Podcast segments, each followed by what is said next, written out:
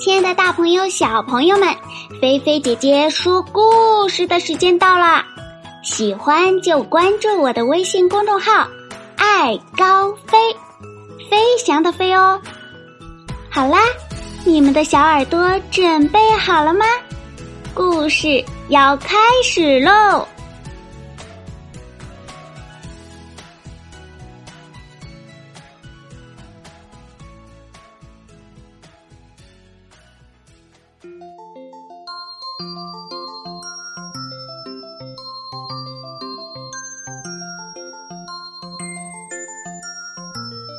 子和老鼠。今天的故事呀，是一位大朋友为自己的宝贝点播的生日故事。这位宝贝的名字叫做袁少杰。二零一八年二月二十八日，也就是农历正月十三，是我们袁少杰小朋友五周岁生日。在这里呢，菲菲姐姐祝福我们袁少杰小寿星生日快乐，健康快乐成长哟！接下来呀，我们的故事就要开始啦。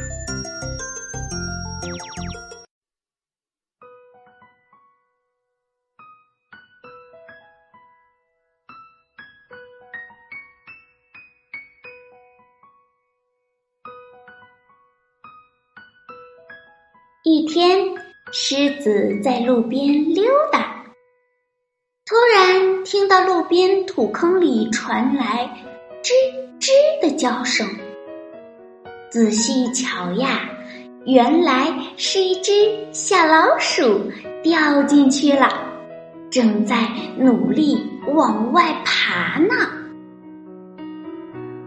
看见狮子，小老鼠的眼睛立刻。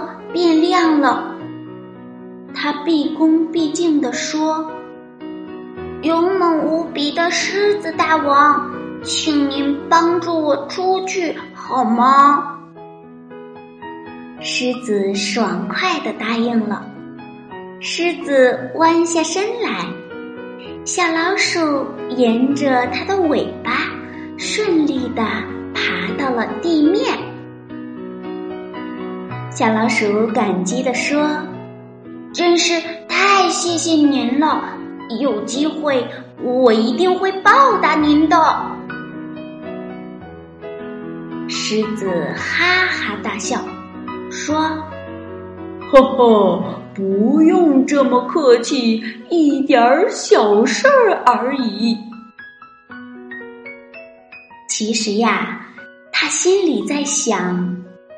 我是凶猛无比的百兽之王，我这么厉害，还能用到你小老鼠的时候。过了几天，小老鼠正在玩耍，突然听到狮子大喊救命的声音。小老鼠飞快地循着声音跑过去。原来呀，狮子落入了猎人的捕网，并且呀，被猎人用绳索捆在了一棵树上。看着狮子焦急的样子，老鼠安慰道：“别着急，我的朋友。”我现在就来救你。接着，小老鼠以最快的速度跳到捆住狮子的网上，用它那尖利的牙齿，咔嚓咔嚓，几下就把网给咬出了一个大窟窿。狮子得救了，它开心极了。当然，他非常感谢小老鼠的帮忙。他凑上前去，真诚的对小老鼠说：“以前我曾瞧不起你，现在看来是我错了。弱小的动物同样也有它厉害的一面。”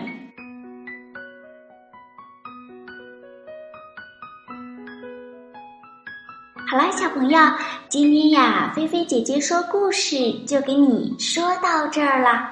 让我们再次祝福我们的小寿星袁少杰小朋友生日快乐，健康快乐成长哟。